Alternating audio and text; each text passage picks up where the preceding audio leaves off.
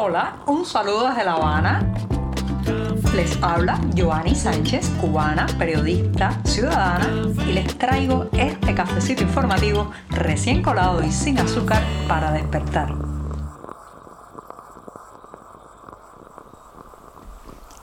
Martes otoñal aquí en La Habana con el cielo gris, bastante nubosidad y también algo fresca la temperatura. Eso sí, yo estoy con un café recién colado para comentarles los temas de este 28 de noviembre de 2023. Estamos a punto de despedir este mes y darle la bienvenida a diciembre, así que me voy a dar un sorbito largo en esta jornada. Después de este buchito sin una gota de azúcar, digo que si hay una profesión que necesita tener sí o sí la vocación por delante, el amor al prójimo, un corazón enorme en mitad del precho para ayudar a otros, esa es sin duda, señoras y señores, la profesión de médico. Los doctores no solamente se gradúan en el conocimiento de la anatomía humana, de eh, cómo salvarle la vida a un paciente, sino que son fundamentalmente personas de un altruismo, una entrega y una preocupación por los demás que es algo básico, básico para ejercer la medicina. Pero no, se, no basta solamente con los deseos de salvar una vida, con los deseos de aliviar un dolor, con los deseos de buscar un tratamiento que libre a una persona de una enfermedad. También hay que tener insumos, recursos. En los hospitales se le debe proveer a estos ángeles de bata blanca de todas las eh, de todas las piezas, por ejemplo, para una cirugía, de todos los instrumentos para cualquier tratamiento, de eh, las condiciones mínimas para poder salvar vidas. Pero en Cuba lo que está ocurriendo es que los hospitales están cada vez más desprovistos de esos recursos que van desde medicamentos hasta algo tan sencillo como una aguja, hilo de sutura, una sonda y eso pues parece haberle costado la vida a un joven de 23 años en el año 2021. La familia pues ha denunciado a un grupo de médicos, se trata de seis galenos que están siendo eh, llevados ante un tribunal y están ahora mismo esperando una condena que puede ser entre dos y tres años de cárcel por el supuesto delito de negligencia médica. Pero cuando uno escucha los testimonios de estos médicos, cuando uno escucha también lo que cuentan sus galenos, realmente esa persona cuando entró al quirófano para intentar salvarle la vida, los médicos se encontraron con que no tenían cosas tan sencillas como una pinza, una pinza para evitar eh, un sangramiento, no tenían siquiera hilo de sutura correcto para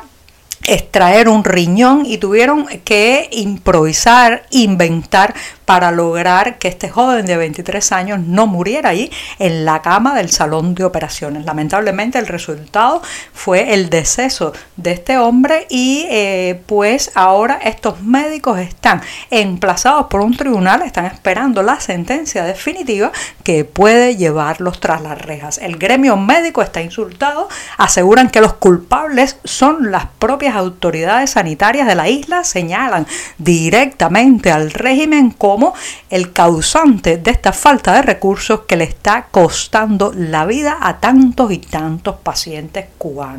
Esto además, señoras y señores, está generando, podemos decir, un efecto dominó entre los médicos cubanos porque muchos aseguran que en esas condiciones no pueden seguir trabajando porque entonces se eh, ven muchas veces contra las cuerdas de la familia que exige que se haga un tratamiento a su pariente enfermo o lesionado en un accidente, pero por otro lado, que si no lo llevan a cabo bien, entonces pueden terminar frente a un tribunal. Hay que seguir de cerca este caso porque puede crear una conmoción en el ya lastimado, deteriorado y hundido sistema sanitario cubano. Este martes 28 de noviembre está teniendo lugar en la ciudad de Matanzas el juicio contra la intelectual y académica cubana Alina Bárbara López, que está siendo acusada nada más y nada menos que de un presunto delito de desobediencia que a todas luces, señoras y señores, tiene detrás motivaciones políticas y que varias entidades internacionales, organismos, ONG, por ejemplo, la propia Amnistía Internacional han denunciado como un mecanismo de acoso, de amenaza y de intentar silenciar la voz de esta académica que se ha pronunciado sobre la falta de libertades, el recorte de la libertad de expresión, también pues las presiones que se hacen sobre el, no solamente los académicos que se salen de la línea, la rígida línea oficial de lo que se puede decir, cómo se debe hablar, qué terminología usar, sino también de personas que están ejerciendo de una manera u otra el ejercicio académico y también de reportero o periodista de forma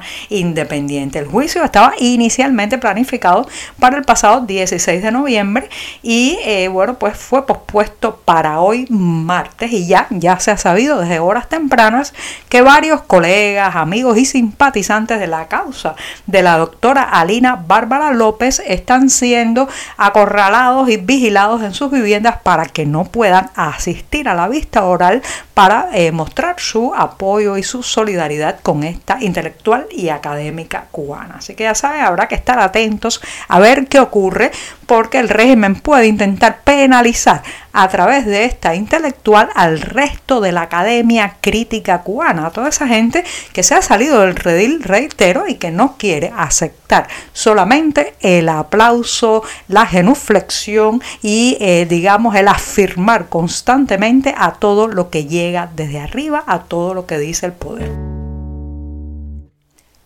prácticamente no hay un solo indicador positivo y esperanzador en Cuba. Ahora para el cierre del año se está haciendo balance, se están publicando estadísticas y señoras y señores, los números no son nada halagüeños. En cualquier sector o hacia cualquier sector que se mire, lo que se encuentra es deterioro, desidia, inmovilismo y centralismo. Ese es el caso de un sector tan delicado y tan sensible como es la construcción de viviendas. En una reunión en la que ha estado presente el viceprimer ministro eh, cubano Ramiro Valdés, un incombustible autoritario octogenario que sigue allí, eh, pues digamos, determinando desde arriba lo que se hace a nivel no solamente de provincia, sino también de municipio, de poblado, de batallas en Cuba. Bueno, pues en esa reunión se dio a conocer que el plan de construcción de viviendas para este año solo se ha cumplido hasta el pasado mes de octubre en un 54 ¿Qué significa esto? Un poco más de 13.000 inmuebles construidos en toda la isla donde hay un déficit que prácticamente roza el millón de viviendas. Esto es una gota en un océano de necesidades y eh, pues Valdés le achaca el problema del incumplimiento a que los territorios no han seguido las indicaciones del el gobierno central y no se han puesto a crear sus propios ladrillos para la construcción. Dice que se trata de una cuestión de disciplina, de control y que hay que aprovechar eh, la arcilla eh, eh, localmente de cada territorio para construir estos ladrillos. Fíjense qué contradictorio, qué contradictorio que por un lado dicen que no hay ladrillos para erigir casas y por otro recientemente les comentaba en este programa de un pueblo en la provincia de Holguín de alfareros que tienen que realizar su trabajo de crear ladrillos y tejas también para los techos de manera ilegal porque el Estado no les vende la tierra para la cocción y para la elaboración de estos ladrillos, pero por otro lado tampoco les deja extraer de manera privada eh, la tierra que necesitan para sus piezas de cerámica. Entonces, fíjense, por un lado no se cumplen los números de construcción de casas, se le achaca la responsabilidad a los territorios, a la propia gente, pero por otro no se dan las facilidades, no se crean las flexibilizaciones necesarias para tener esos insumos productivos y constructivos que tanta falta hacen. Y voy a despedir este martes gris con una recomendación colorida, colorida para los sentidos, el buen gusto y la reflexión, porque el Teatro Buen Día, ubicado aquí en La Habana, específicamente en la barriada de Nuevo Vedado, estará presentando a partir del domingo 3 de diciembre la obra Aura bajo la dirección de Flora Lauten. Se trata de una puesta en escena que está basada en la novela homónima del escritor mexicano Carlos Fuentes. Recuerden los que se han acercado a este libro Aura que trata la historia de Consuelo, una anciana que a pesar de su fragilidad física, pues en ella predomina la fuerza de un espíritu joven. Así que ya saben, Aura llega a los escenarios habaneros a partir del 3 de diciembre próximo. Los detalles de los horarios y la secuencia de presentación los pueden encontrar, como siempre les digo, en la cartelera del diario digital 14 y medio. Ahora sí, pongo punto final a este podcast y me despido hasta mañana miércoles. Muchas gracias. Por hoy es todo. Te espero mañana a la misma hora. Síguenos en 14medio.com. También estamos en Facebook, Twitter, Instagram y en tu WhatsApp. No olvides, claro está, compartir nuestro cafecito informativo con tus amigos.